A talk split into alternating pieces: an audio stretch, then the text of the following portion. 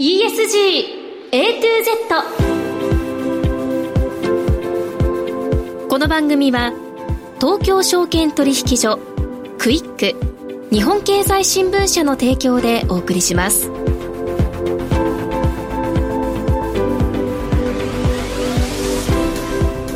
皆さんこんにちは滝口ゆりなです。12月4日月曜日のお昼皆さんいかがお過ごしでしょうか？この番組は ESG A to Z というタイトル通り近年世界規模で関心が高まっている ESG を A から Z までつまり入門編から応用編まで全てお伝えする番組です。ESG とは E、Environment 環境 S、Social 社会 G、Governance 企業統治この3つの頭文字を取った略語で企業が持続的な成長を目指すために必要とされている課題です。本日のメニュー紹介です。最初のコーナーは ESG 投資のツボ。毎週週替わりで ESG 投資に関する情報をさまざまな角度からお届けします。今日は経済産業省産業技術環境局3時間環境経済室長若林信義さん10月に開設されたカーボンクレジット市場について伺います。そしてもう一つのコーナーはピックアップ ESG ここでは ESG に積極的な企業の取り組みをご紹介いたします。今日は日東電工経営 ESG 戦略本部 ESG エンゲージメント部長石川純子さんにお話を伺います。それでは皆さん12時30分までの短いお時間ではございますが最後までお付き合いください。人生100年時代と言われる中資産形成に関する議論や SDGs、ESG 投資の意識の高まりなど金融リテラシーへの社会的な関心がかつてないほど高まっています。東京証券取引所大阪取引所は金融経済教育のブランド JPX マネブラボを通じて幅広い世代に総合的な金融経済教育を展開しています。詳細は JPX マネブラボで検索。銘柄選別ってどうやったらいい？来週の相場のポイントは？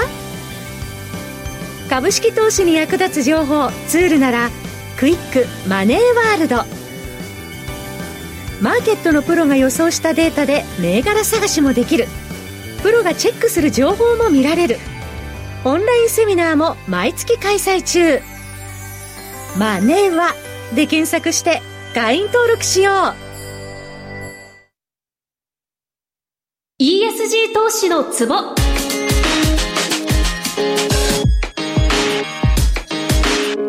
最初のコーナーは ESG 投資のツボ。週替わりで ESG 投資に関する情報を様々な角度からお届けします。今日は経済産業省産業技術環境局参事官環境経済室長若林信義さんにお越しいただきました。若林さんよろしくお願いします。よろしくお願いします。さて、脱炭素社会の実現をめぐる国内の諸制度の整備ですが、まあ、先行する欧米などを追いかける形で足元を急速に進んでいるところだと思います。そうした中、今年10月、二酸化炭素排出量を取引するカーボンクレジット市場を東京証券取引所、そして SBI ホールディングスとアスエネが共同設立した取引所がそれぞれ開設しました。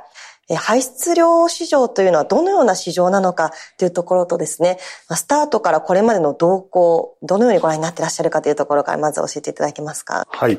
地球温暖化対策を進めるためには、社会全体でのその CO2、あの二酸化炭素の排出量っていうのを下げていくということですけれども、この下げていくときには必ずその企業の人たちがですね、例えばその削減するための投資というのをやっていきます。で、この投資というのをですね、できるだけその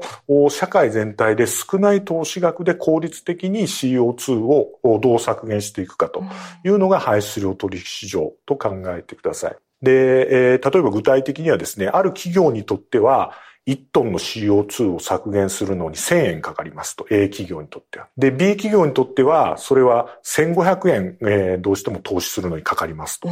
いうふうになると、社会で見たときには、できるだけ低い費用でやるという意味では、A 企業の方に、例えばやっていただいた方がいいということです。で、従って、その A 企業の人たちが排出の削減投資をやると。それをですね、自分たちはこれぐらい排出削減をしましたよっていうのを、こう、お墨付きをですね、クレジットという形で与えてあげます。これによってですね、このクレジットっていうものを B 企業の人は、あ、じゃあこの A 企業が生み出したクレジットを買うことで、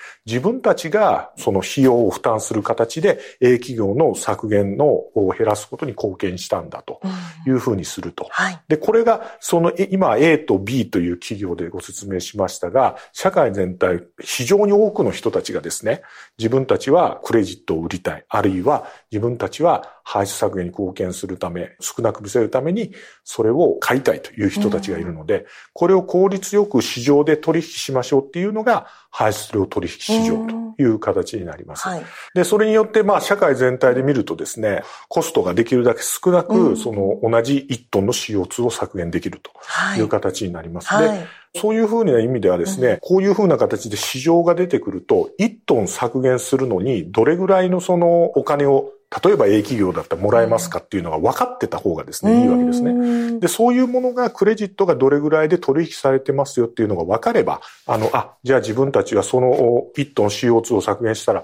このクレジット売れるんだったら、あの、全然儲けが出るなと思えば、その企業たちは皆さん投資をするわけです。はいはい、っていうふうなものを、こう、あの、市場でですね、価格を見せることによって効率的にやっていくと。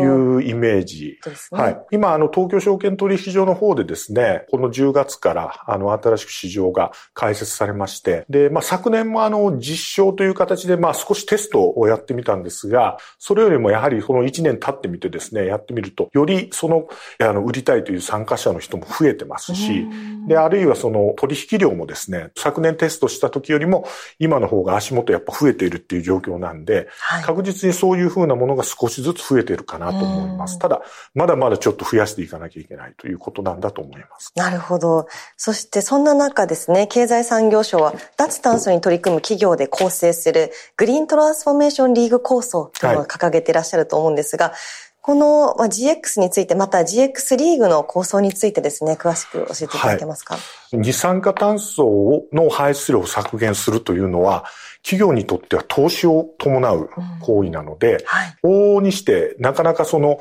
排出削減の投資っていうのは進んでいかないということなんです。うん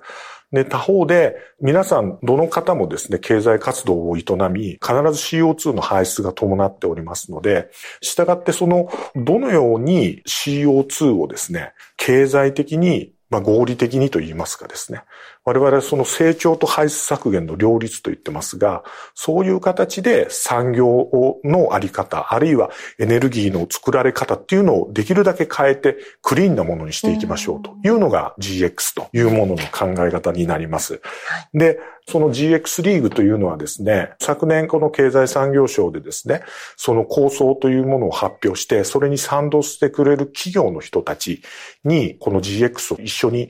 進めてくれる人たちを募集をしてやりました。はい、で、皆さんはですね、非常にその、まあ日本の名だたる企業の方々に今賛同いただいておりまして、今その GX リーグというものにその参画していただいている方は、日本の温室効果ガス排出量のですね、4割以上を占める企業の人たちがもう入っていただいて、あの、社数ですると568社なんですけれども、かなりカバーできるという感じで。でまさにこの取り組みされてらっしゃる最中だとは思うんですが、この日本の気候変動対策、世界の中ではまあ遅れてしまっていると言われてい。るところもあると思いますが、はいはい、現状をどうご覧になっているかという部分と、はい、この GX に対する障害となっているものがあるとすれば、それが何か、まあ、打破するために何が必要かというところですね。いかがでしょうか？はい。はい、過去ずっと言われてたのはですね、日本がこう野心的な目標を掲げてないとかですね、いう形で言われてきて、温暖化対策の取り組みが不十分じゃないかというのは指摘されてきました。で、他方でですね、あの、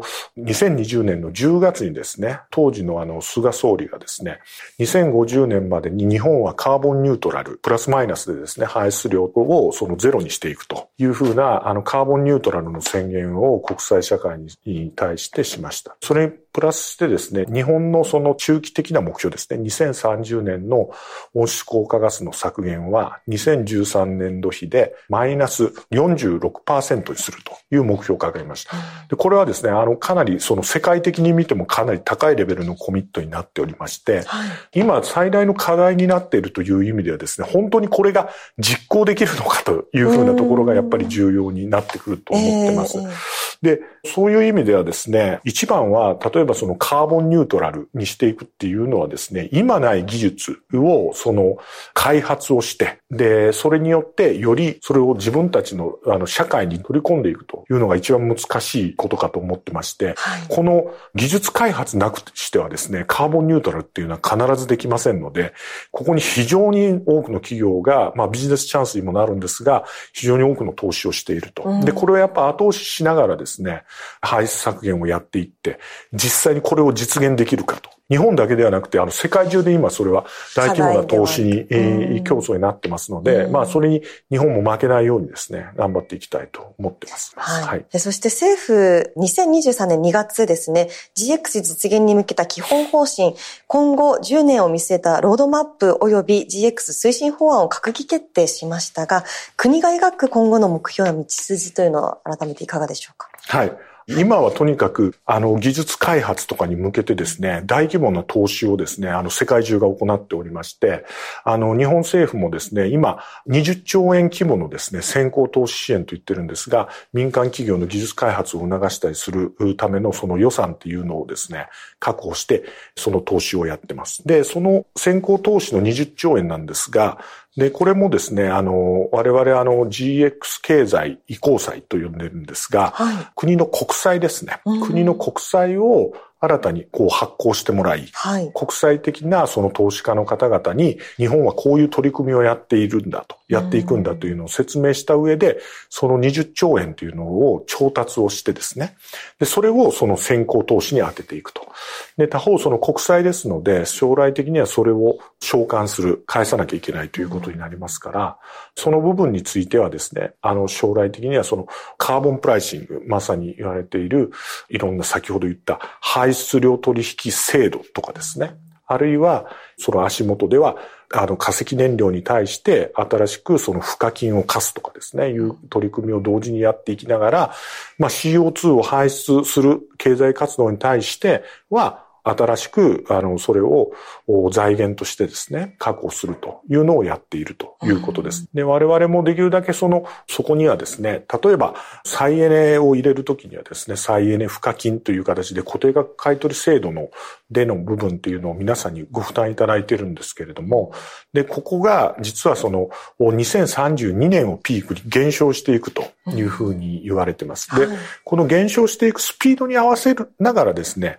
例えば、あの、電力部門のやつについては、あの、負担については少しそこの2032年に再エネの部分がピークアウトした後にですね、あの、少しずつ入れていくとか工夫をしながらですね、できるだけその経済の影響を少なくしながら入れていくと。で、これが我々あの成長志向型カーボンプライシングというふうに呼んでおりまして、はい、単なる負担にならない形でですね、経済成長と両立できる形で進めていくという取り組みをやっているということでございます。そして、まあ、この日本のカーボンクレジット市場は始まったばかりですけれども、今後どのように育ってほしいとお考えかというところと、またこの番組の視聴者の方、リスナーの方にメッセージありましたら最後にお願いいたします。はい。あの、先ほど申し上げた通り、あの、排出量取引市場が東京証券取引所など、まあ、いくつかのあの市場で始まっております。で、えー、っと、まあ、我々からするとですね、もっとやっぱりその取引量を増やしていきたいというふうなところが一番カーボンクレジット市場に対するその期待という意味ではですね、やっていきたいと思ってます。はい、で、あの、これはですね、あの、当然その取引を増やすためには、まずその市場にですね、出てくる先ほど言ったクレジットの量っていうのを増やさなきゃいけませんので、で、こういうものをですね、今、実はその政府の方でですね、持っているクレジットっていうのがあります。あの、こういうクレジットを政府の保有っていうものもですね、例えばその市場でちゃんと活用できるようにして、市場の方に供給されるそのクレジットの量を増やすと。で、もう一つがあるのが、先ほど申し上げた排出量取引市場みたいなやつをですね、しっかりルールを強化していくと。で、それによって、ちゃんとそれを買いたい人たちっていうものもすごく増やしていくっていうのを同時にやることによってですね、このカーボンクレジット市場っていうのをですね、しっかり増やしていくという取り組みをしたいと思ってます。で、このクレジット自体はですね、実はその法人の皆さんしか買えないっていう今仕組みになってまして、えー、なかなかこの、これを聞いておられるリスナーの方々が買えるっていうものではないんですが、えー、例えばそのグリーンな商品、グリーンを排出量取りがですね、少ない商品をできるだけ買うとかですね、こういうことが実はすごくその重要な取り組みでですね、はい、個人の皆様にもお願いしたいと思ってまして、はい、今あの、カーボンフットプリントというんですが、製品が原料からできてきて最後の製品になるまでの間でどれぐらい CO2 が排出されますかっていうのが表示されるような制度があります。で、こういうふうなものを見ながらできるだけその少ないですね、製品っていうのを購入いただける、あるいはそれが消費者の方々がなるとなるとですね、ますますこの全体として社会がクリーンになっていきますので、こういうふうなことを後押ししていくと、政府もしますし、ぜひあの、一般の皆様にもですね、個人の皆様にもご協力いただきたいと思ってます。わ、はい、かりました。はい、さあ今日は10月に開設されたカーボンクレジット市場についてお話を伺いました。若林さんお忙しい中ありがとうございました。はい、どうもありがとうございました。企業トップが語る、威風堂々。毎週水曜日夕方4時40分からオンエ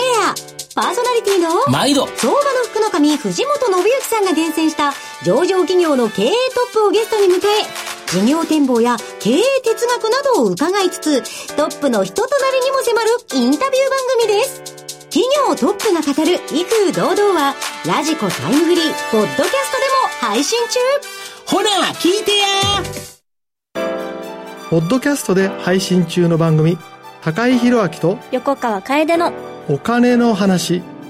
資産運用には関心があるけど、何から始めていいかわからない。そんな投資の初心者に向けた金融教育番組です。楽しくお金の知識が身につく話をお届けします。ポッドキャストで毎月第2、第4木曜日朝6時に配信中。ぜひ聞いてください。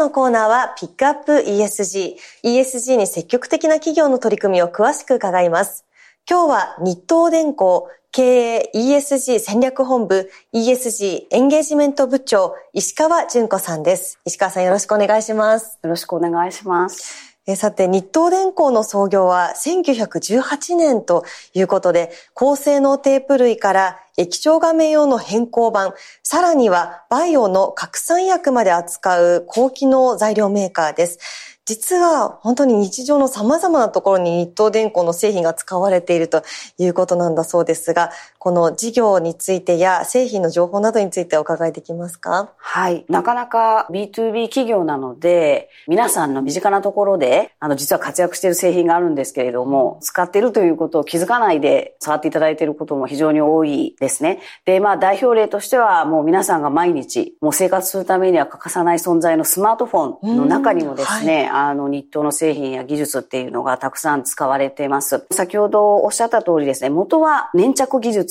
ですね。なので、はい、まあ、ひっつくテープというものから、事業を始めてるんですけれども、まあ、それが最終的には、まあ、ライフサイエンスの分野にだったりとか、まあ、幅広い分野に応用されて、今、まあ、使われていると。で、テープもですね、単純にひっつくものだという印象を受けますけれども、はい、あの、それだけではなくて、ひっついたものをきれいに剥がすというような、まあ、逆の発想のこの技術っていうことにもこだわって、まあ、開発をしていて、まあ、結果的にはそういうひっついたものをきれいに剥がすという技術はですね、まあ、今、その環境などで問題視されているやっぱ廃棄物を出さないということに対しての部分にもまあ貢献するような製品も提供しているということになります。なるほど。この日東電工を象徴するのがニッチな分野で世界のトップシェアを狙うというグローバルニッチトップ戦略ということなんですが、このグローバルニッチトップという言葉自体を商標登録されていらっしゃるということなんですね。その新しい需要を創造するマーケティング活動、三振活動というものがあると伺ってますが、そちらと合わせて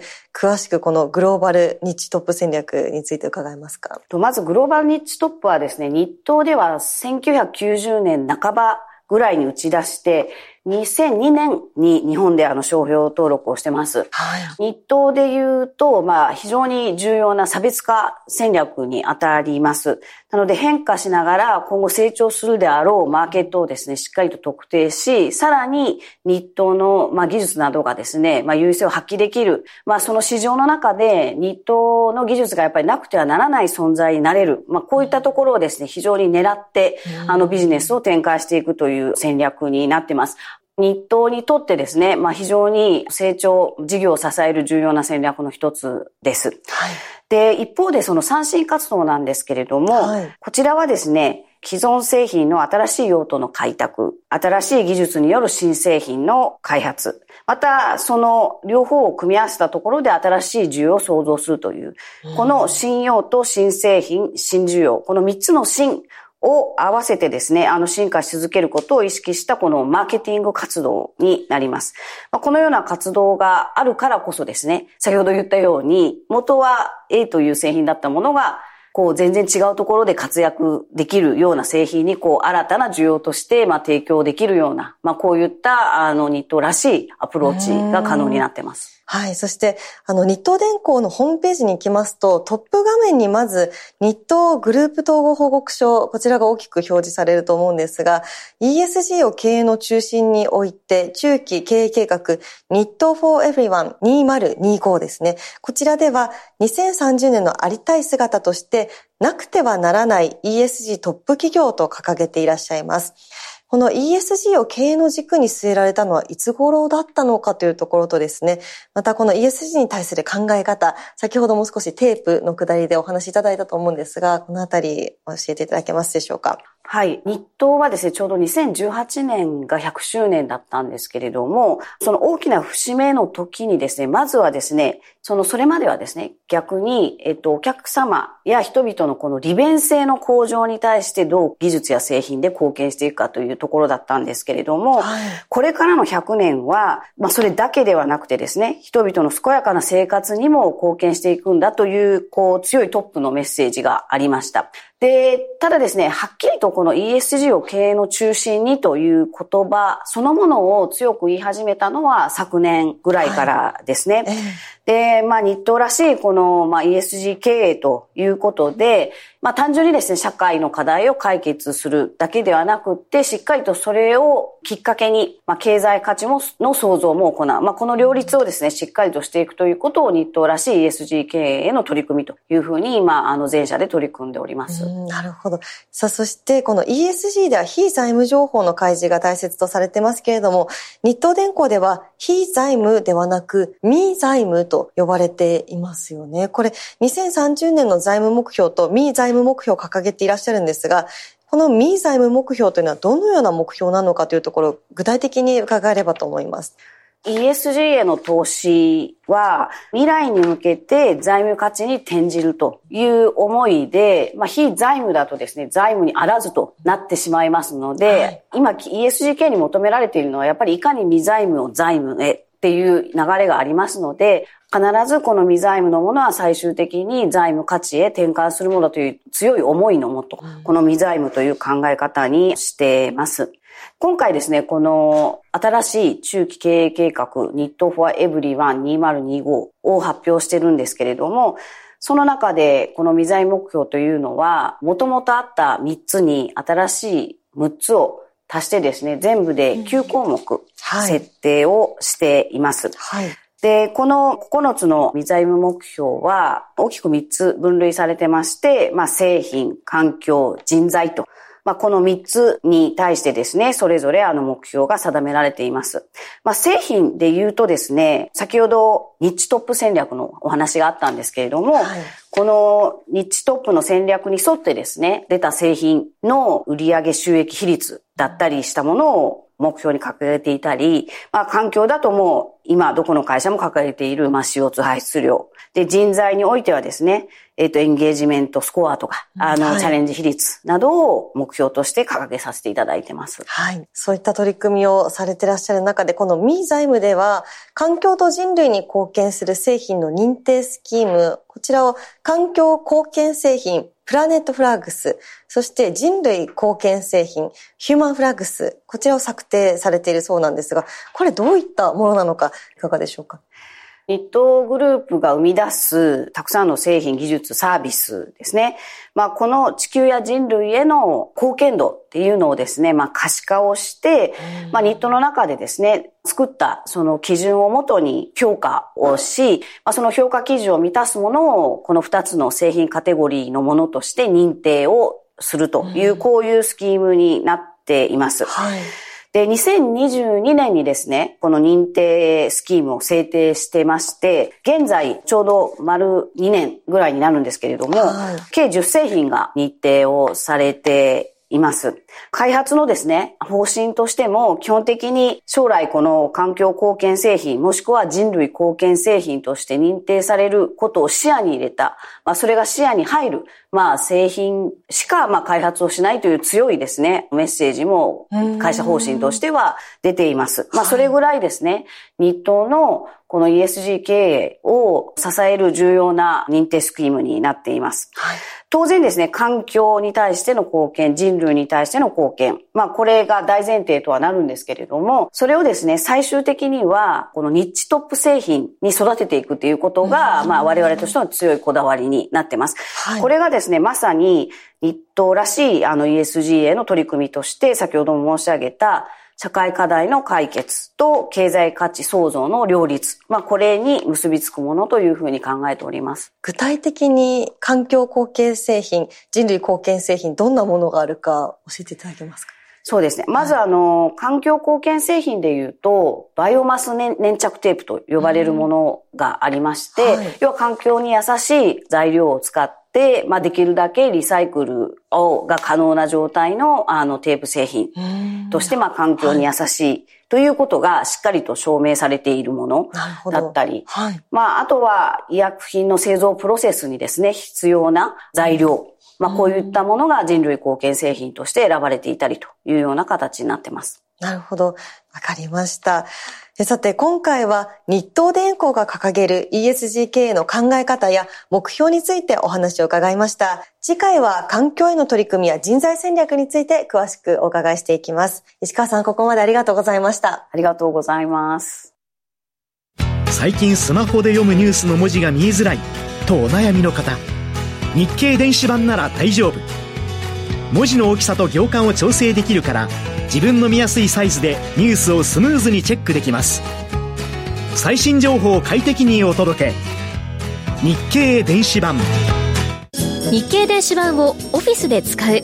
日経電子版4オフィス。仕事のための情報だからチームや組織での法人契約がおすすめです。日本経済新聞の確かな情報を PC やスマホで場所を選ばず自由に使える。日経電子版4オフィスで検索。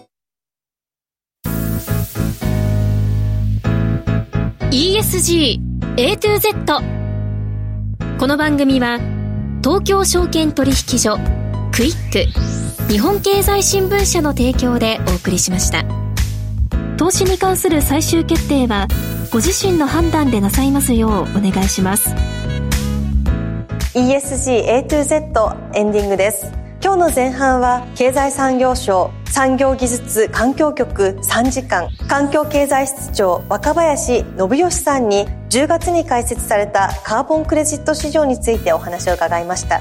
そして後半では日東電工経営 ESG 戦略本部 ESG エンゲージメント部長石川純子さんに日東電工が掲げる ESG 経営の考え方や目標について伺いました